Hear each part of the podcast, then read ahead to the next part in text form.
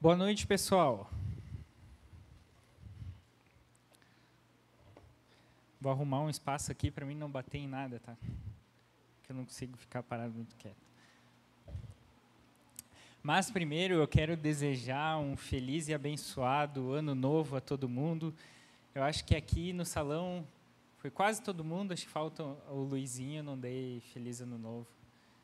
Feliz ano novo, Luizinho. Pessoal que está em casa nos acompanhando, feliz e abençoado 2021 a todos vocês, a todos nós, que Deus nos abençoe e nos conceda também um ano incrível para viver juntos como comunidade na sua presença também. E é uma alegria poder estar de volta, né? Que uns diazinhos de férias, sempre são bem-vindos. Fica o recado aí para o nosso mentor, se ele estiver ouvindo, Hans. Dias de férias são sempre bem-vindos. E nossa temática, nós vamos continuar hoje. Reset na mente. Reset na mente. Eu já, já vou até pedir desculpas antes de começar, porque se eu falar um reset, tá? Vocês me perdoem, às vezes tem alguém, algum profissional do inglês aí que vai querer me bater, porque daí isso aí já faz parte do lado, eu puxo lá o interior do Rio Grande do Sul, da minha origem, mais o inglês do sul da Califórnia, que é um pouco diferente, né? E aí, tô brincando. Mas às vezes a Kathleen é testemunha que, olha, nas gravações de áudio essa semana foi difícil, eu parava muitas vezes porque eu falava reset de uma maneira muito errada, que agora talvez eu aprendi já a falar um pouquinho, eu fiquei treinando ontem, ontem de noite fiquei treinando, a Kathleen estava já enjoada de me ouvir falar, a gente assistiu um filme que o cara falou, eu disse, nossa, se fala assim, agora mudou tudo. Mas reset na mente, Vamos lá, o que será que Deus tem a nos falar sobre essa temática? Não vou pedir, tá bom? Quem acompanhou as leituras diárias, não vou pedir. Mas se você acompanhou, você já já tem uma ideia aí do que Deus do que Deus faz e do que Deus deseja para a nossa vida quando a gente fala de reset na mente, quando a gente fala de uma transformação da mente. E se a gente joga, por exemplo, reset na mente. A gente joga lá no Google ou no YouTube. Não faltam coaches né, para dizer, falar sobre resetar a sua mente, desbloquear caminhos que estão bloqueados, desbloquear áreas que estão bloqueadas na sua vida e você destravar áreas e resetar partes da sua vida que talvez você não deseja mais, resetar talvez coisas ruins que você viveu em 2020, 2020 para você viver um 2021 muito melhor.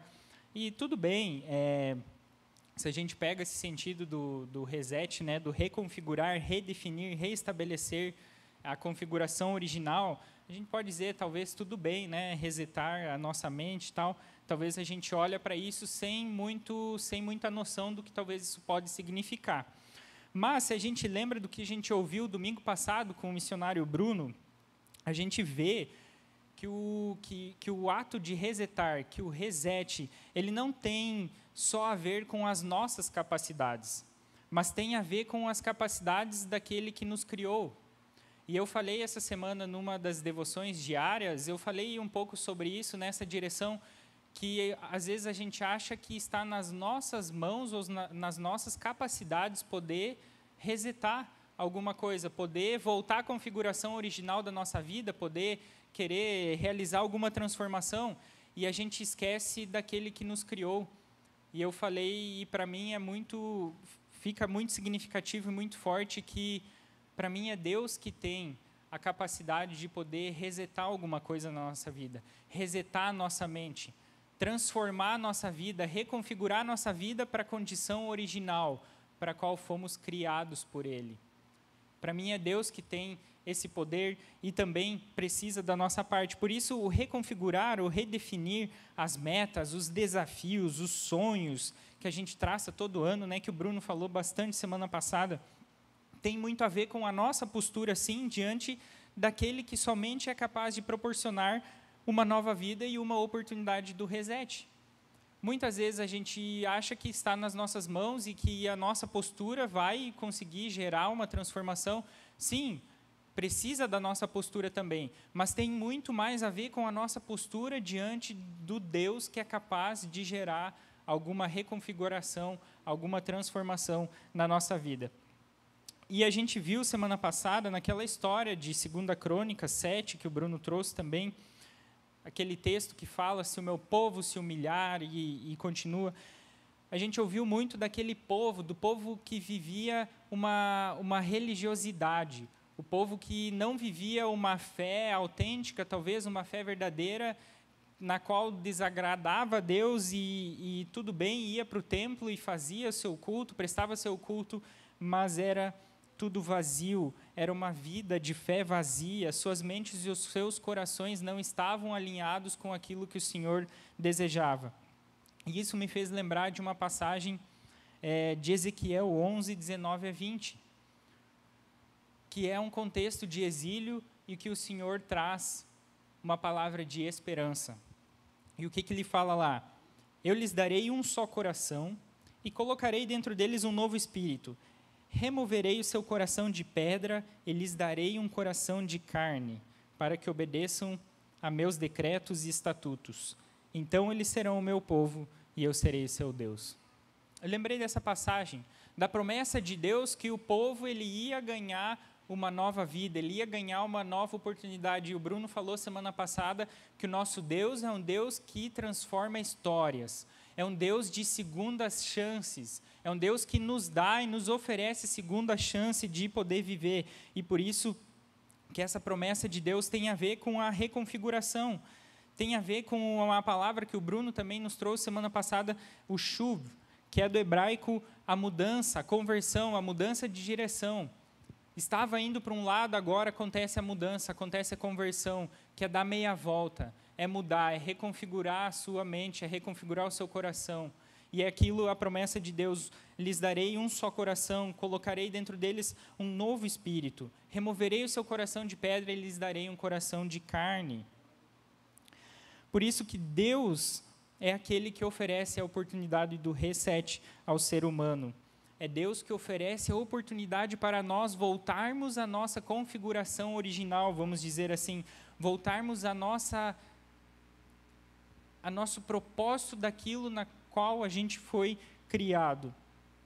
É um Deus de segunda chance, é um Deus que oferece a nossa reconfiguração de vida, é o Deus que oferece um novo coração, uma nova mente, um novo espírito, um relacionamento, uma nova maneira de pensar e de viver. Então aqui a gente vê o primeiro aspecto do reset. Primeiro, aspe primeiro aspecto do reset na mente, que é a misericórdia de Deus, que é o movimento de Deus em favor do ser humano que vem ao nosso encontro e que espera de nós uma resposta. E o Bonhoeffer, teólogo, ele ia falar que o ser humano se encontra diante dessa misericórdia de Deus e ele, tá, ele tem duas opções. Ou é incredulidade, incredulidade ou é a fé. Ou o ser humano aceita as misericórdias de Deus ou não. Então, Deus espera de nós uma postura, uma resposta. Por isso também tem a ver com a nossa postura, tem a ver com o nosso movimento em relação ao movimento que Deus faz em direção a nós, que nada mais é uma resposta de mudança de vida, uma meia volta, uma conversão, um reconfigurar para a nossa configuração original para a qual fomos criados, para ter comunhão com Deus, para glorificar a Deus, o ser humano como coroa da criação. Então, a partir dessa meia volta, dessa conversão, acontece a regeneração por intermédio do Espírito Santo. A gente já vê na passagem de Ezequiel a promessa de um novo espírito no coração de carne. A gente vê a promessa da, da regeneração, regeneração por intermédio do Espírito Santo que implica na renovação de cada parte da nossa vida, de cada parte da vida do ser humano que foi corrompida que foi deturpada em consequência da queda, do pecado. E isso inclui a nossa mente. Então a promessa de Deus é essa restauração da nossa vida, da nossa velha vida, do pecado, do nosso velho homem agora a voltar-se a Deus. Por isso a gente vai para Romanos 12. E quem tem suas Bíblias, eu convido a abri-las, tanto quem está aqui também com o pessoal de casa. Só pegar minha água. Enquanto você abre sua Bíblia, é, um pouquinho do contexto, Romanos 12 inicia um novo bloco, na qual Paulo ele vai falar aos seus, aos seus destinatários, aos leitores, um, um novo bloco, uma nova, uma nova leitura. Uma... Paulo aqui, e isso é uma das características muito marcantes do ensino de Paulo em todas as suas cartas, em toda a Bíblia, é que ele sempre relaciona doutrina com o dever. Paulo relaciona a fé com a conduta do ser humano. Em todas as cartas, a gente vai ver que Paulo trabalha é, questões dogmáticas, questões da nossa fé, questões da fé do ser humano, do porquê, do porquê disso, do porquê daquilo, e depois ele vai tratar da vida prática, ele vai tratar da conduta, ele vai tratar da fé. E por isso Romanos 12 não, podia, não poderia ser diferente. Paulo ele passa de 11 capítulos de, de doutrina, de exortação, de ensino sobre o Evangelho, de ensino sobre tudo aquilo que Jesus Cristo fez, e agora ele começa a falar sobre a exortação do Evangelho para o discipulado cristão do cotidiano, para a vida cristã do dia a dia. Paulo primeiro ensina, mostra tudo, olha, aconteceu assim, foi assim e por isso que é assim, e agora Paulo vai falar sobre a nossa vida de fé, sobre a vida do, de fé do ser humano no dia a dia, cotidiana. Então, a gente chega em Romanos 12, 1, que diz assim: Portanto, irmãos, rogo-lhes, pelas misericórdias de Deus, que se ofereçam em sacrifício vivo, santo e agradável a Deus.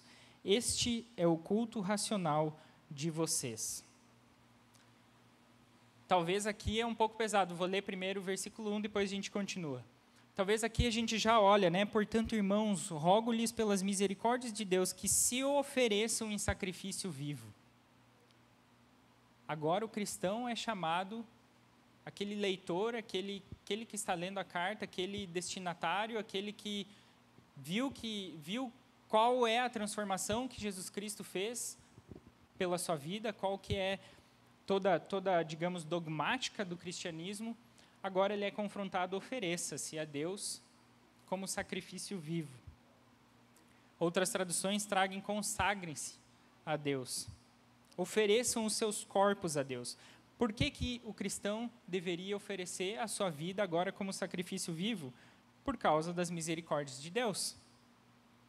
E tudo que a gente falou antes são as misericórdias de Deus. Todo esse movimento de Deus ao encontro do ser humano, todo esse movimento de graça todo esse movimento da vida e obra de Jesus Cristo em prol da nossa vida para nos devolver novamente o acesso e o relacionamento com o nosso Deus, para nós podermos de novo chamar o nosso Deus de Abba, chamar o nosso Deus de Pai. Todo esse movimento são as misericórdias de Deus. Tudo isso é a graça, é a misericórdia de Deus. Então, por causa dessas misericórdias, é que a gente deve entregar a nossa vida como um sacrifício vivo. Paulo falou, ficou 11 capítulos aqui em Romanos falando sobre as misericórdias de Deus. Paulo ficou demonstrou a, a, atuação e o que significa a misericórdia de Deus aos pecadores indignos que deu seu, Deus deu o seu filho para morrer por eles, que justifica-os graciosamente pela fé, enviando-lhes o espírito da vida e tornando seus filhos. Isso é misericórdia de Deus. Isso é movimento de Deus ao encontro do ser humano. Por isso, agora, ele requer de nós a nossa vida como um sacrifício vivo. Paulo já havia dito. Talvez me dá outro microfone ali. Trocar de microfone.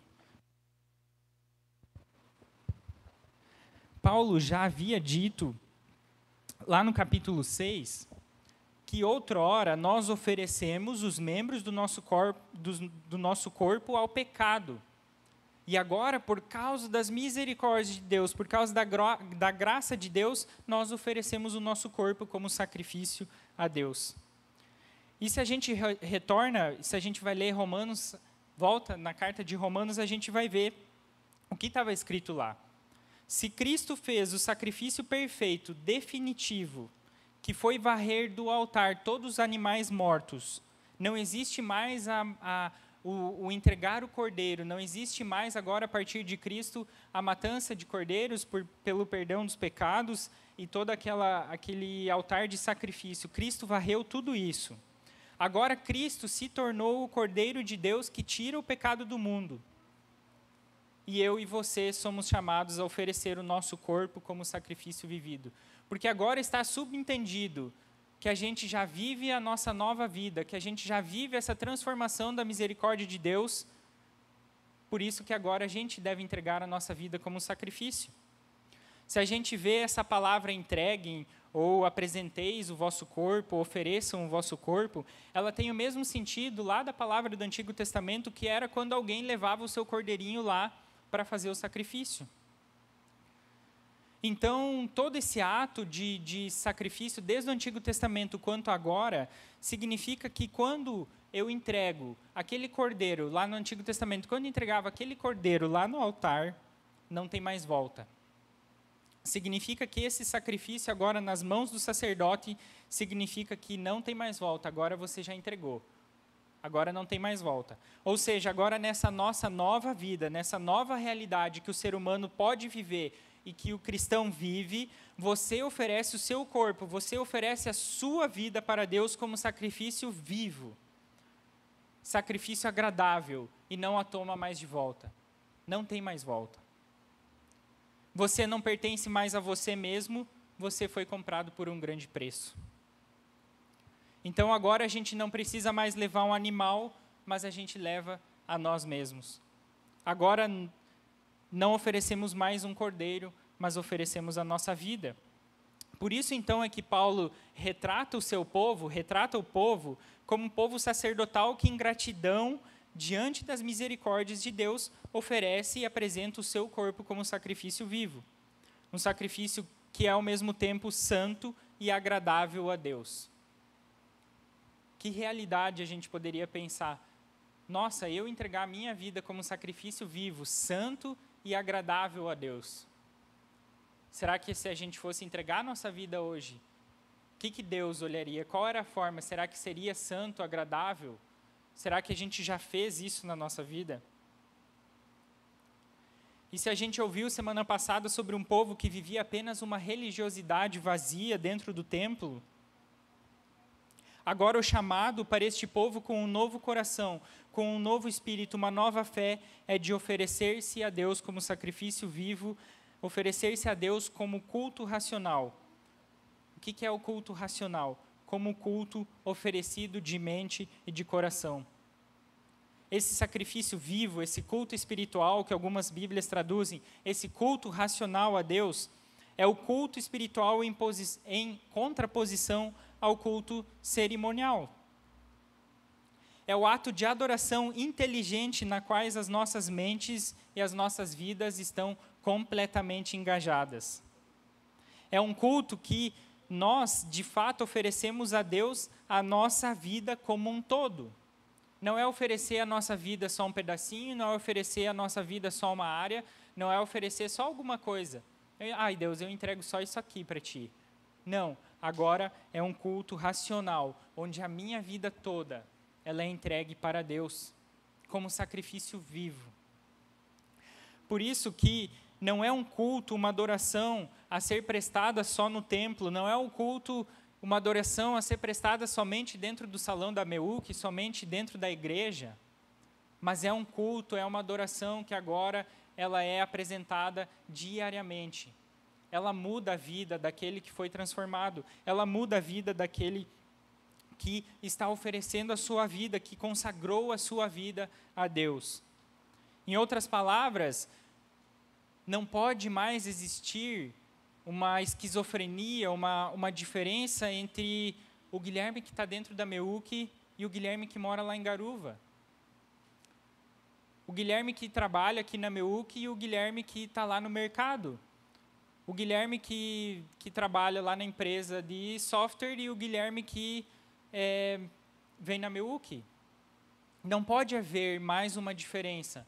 Eu não posso ser uma pessoa aqui dentro que vive uma religiosidade talvez vazia, como a gente viu que talvez era a realidade do povo antigamente, da, daquele contexto de Segunda Crônicas.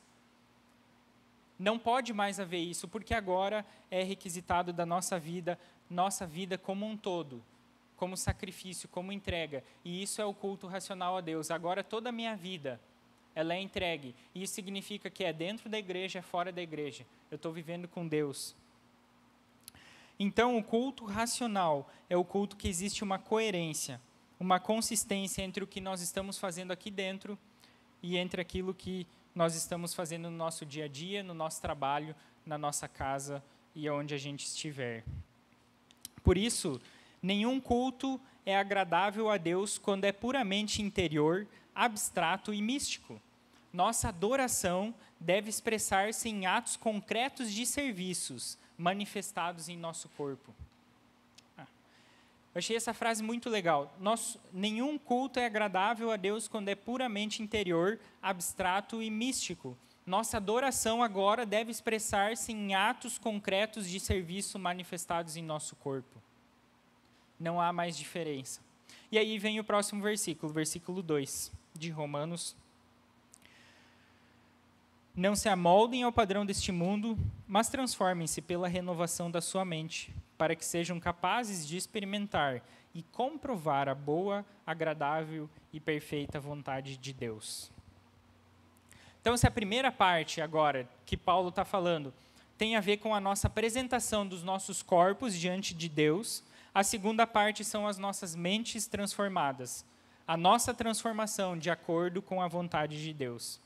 Tem duas palavras aqui que é legal a gente destacar: conformar e transformar. Se a gente observa essas duas palavras, elas têm uma raiz em comum: conformar e transformar, que é a forma.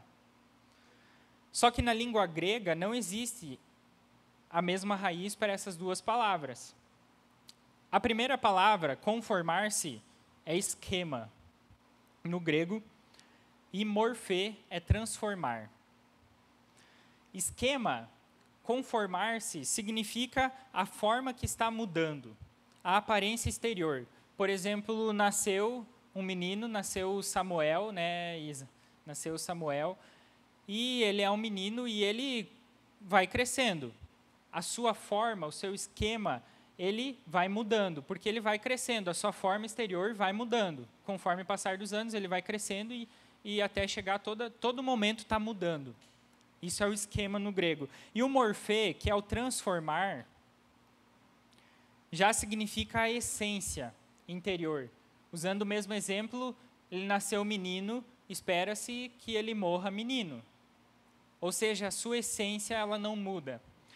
E o que, que isso significa dentro deste contexto? Na primeira parte, quando a gente fala não vos conformeis com este século, com este mundo, significa que o nosso mundo ele tem uma forma que ele tem o esquema, que ele muda, que ele altera. A todo momento ele muda, a todo momento ele altera. O nosso mundo a todo momento está em mudança, ou seja, sua aparência exterior ela muda a todo momento. E Paulo nos diz o seguinte: não coloque, é como se Paulo fosse dizer, né, não coloque o seu pé na forma deste mundo. Não se deixe amoldar por este mundo. Este mundo que está em constante mudança, em constante transformação, não se deixe, não deixe que esse mundo que está em constante transformação formate a sua cabeça. Não deixe que o mundo defina os seus valores, o seu modo de pensar e o seu modo de agir. Paulo mais ou menos está dizendo o seguinte: você tem agora a sua vida transformada pelo Evangelho. Você tem a sua mente transformada. Você não pode mais se amoldar a este mundo. Porque quando se está falando de mente transformada, se está falando de morfê, se está falando de essência interior, se, se está falando da sua natureza. Que é imutável, que não muda, que não vai alterar a sua forma. Então, deixe que a sua mente seja transformada, seja restaurada, seja reconfigurada por aquilo que é morfê, por aquilo que agora é sua essência, que são as misericórdias de Deus a sua mente agora, a partir das misericórdias de Deus, elas têm um padrão absoluto. Elas têm um padrão na qual elas conseguem olhar e se afixar e aprender, que é Jesus Cristo. Agora a mente tem esse foco. Então, essa transformação é, é uma transformação fundamental de caráter e de conduta, que diverge totalmente dos padrões do mundo e se assemelha cada vez mais a Jesus Cristo. A Kathleen já nos falou na saudação sobre o transformar-se, sobre cada vez mais estar próximos, parecidos de Jesus Cristo. Então, agora, nossa mente, a partir da transformação pelas misericórdias de Deus, ela tem um padrão que é perfeito. e ela vai sendo transformada pela renovação da nossa mente para experimentar a boa, a perfeita e a agradável vontade de Deus. Por isso, o nosso desafio sempre é não se acomodar à cultura predominante, é não se acomodar com o nosso mundo, mas ser transformados por aquilo que é imutável, por aquilo que não muda, por aquilo que é morfê. Se olharmos no original também do, do grego bíblico, a gente vê que esses verbos eles estão no imperativo presente passivo e denotam atitudes que sempre precisamos assumir e preservar constantemente. Sempre de novo precisamos tomar essa atitude. Ou seja, então, o reset ele tem esse duplo aspecto que a gente falou no início. O primeiro é o movimento de misericórdia de Deus que vem ao nosso encontro a partir do evangelho que nos confronta e espera-se de nós uma atitude, espera-se de nós uma resposta diante do encontrar-se com esse evangelho.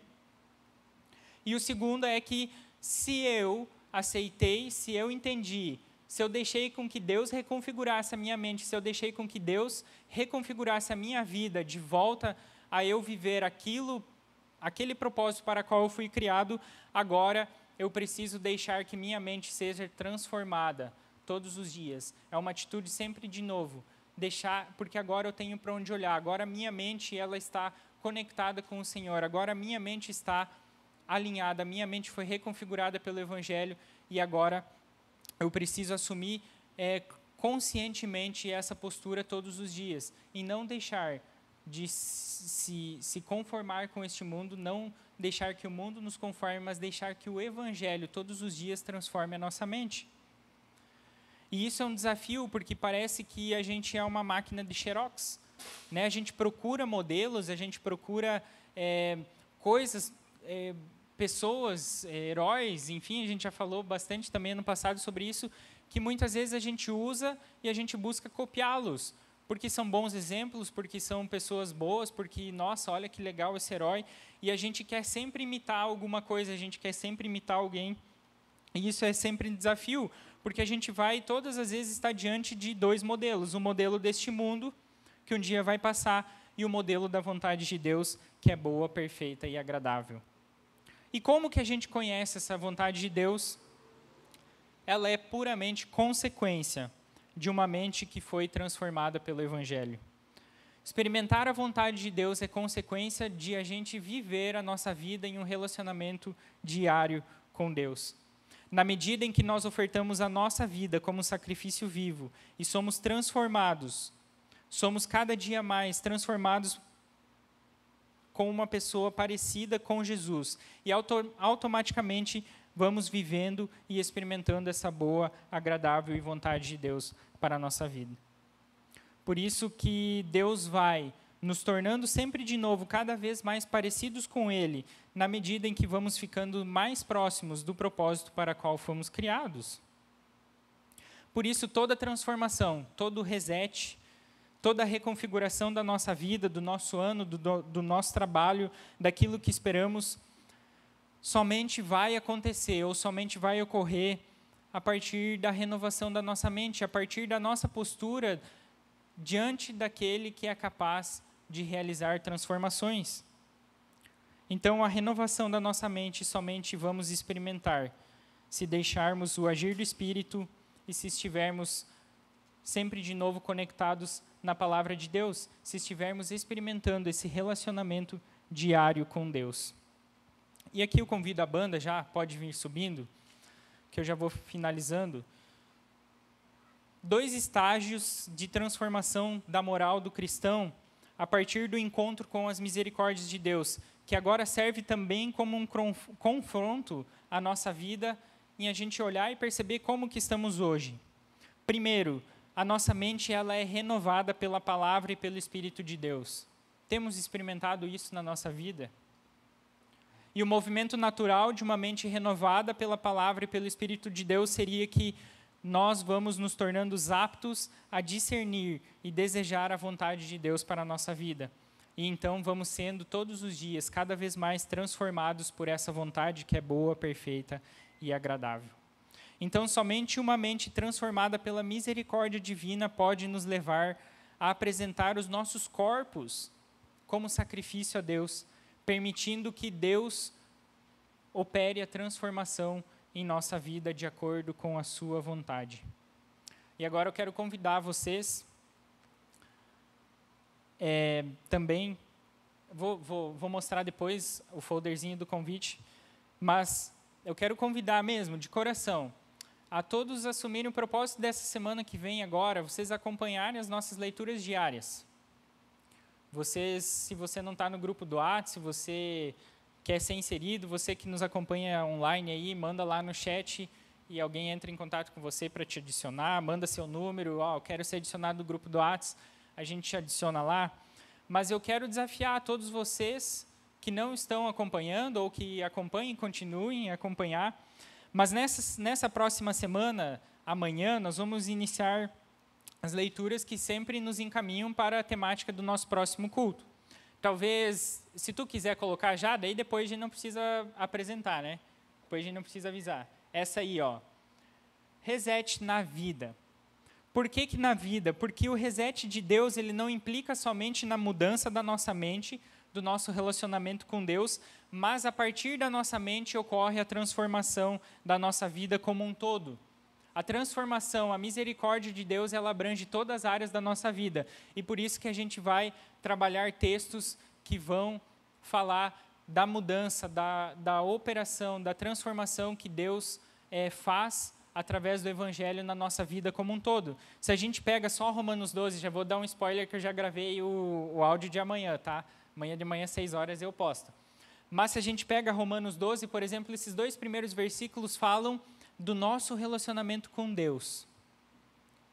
Aí, os próximos versículos, eu acho que vai até lá o 8, vai falar do nosso relacionamento com a gente mesmo, da nossa postura de humildade, de reconhecer os dons e talentos que, que nós temos e que cada irmão tem também. Aí, do 9 em diante até, eu acho que é o 16, é, vai falar do nosso relacionamento com o próximo, com o nosso irmão, e depois vai falar do nosso relacionamento com os inimigos. E eu achei isso fantástico porque a transformação ela começa na nossa mente. Deus nos atinge e isso abrange toda a área, todas as áreas da nossa vida. Por isso eu já convido vocês a nos acompanharem nessa semana. Isso nos ajuda a aprofundar o nosso relacionamento com Cristo, nos ajuda a sermos transformados pelo Evangelho todos os dias para experimentarmos a boa e preciosa vontade de Deus. Então fica o desafio adiante para 2021, para a semana que vem, é, o reset na mente para nós que dizemos ser cristãos, é um chamado. É um chamado à não acomodação, é um chamado a uma vida de santidade, é um chamado a termos uma vida consagrada a Deus, transformando as realidades da nossa vida como um todo. E eu gostaria de orar com todos vocês, assim como estamos. Querido e amado Pai, te somos gratos porque tu vens, ao nosso, tu vens ao nosso encontro com as tuas infinitas misericórdias. As tuas misericórdias se renovam sobre a nossa vida todas as manhãs. Isso significa que todas as manhãs temos uma oportunidade para viver, para glorificar a nossa vida, para entregar a nossa vida, para consagrar a nossa vida na tua presença, para consagrar a nossa vida em um relacionamento contigo, para consagrar a nossa vida como um relacionamento de pai e filho. Obrigado, Deus, que tu vens ao nosso encontro com as infinitas misericórdias e requer de nós também essa atitude, esse passo de a gente poder ser reconfigurados em algumas áreas da nossa vida, podermos ter uma mente reconfigurada pelo teu evangelho, podermos ter uma vida reconfigurada pelo teu evangelho, podermos ter todos os relacionamentos da nossa vida transformados e reconfigurados pelo teu evangelho. Pai, a gente pede que o Senhor venha ao nosso encontro, nos mostre aonde lá a gente precisa de novo sermos transformados pela tua palavra e que nesse momento tu também possa transformar o nosso coração aonde ali o Senhor deseja. Que o teu Santo Espírito possa agir sobre as nossas vidas e possa transformar as nossas realidades para que realmente eh, neste novo ano que se inicia a gente possa realmente sonhar, desejar e viver coisas maravilhosas na tua presença porque uma mente transformada pelo teu evangelho é uma mente que agora vive pela fé. E viver pela fé significa viver contigo, viver essa experiência maravilhosa de um relacionamento contigo, Pai. Obrigado que tu vens ao nosso encontro e assim permaneça hoje e sempre. Em nome de Jesus Cristo. Amém.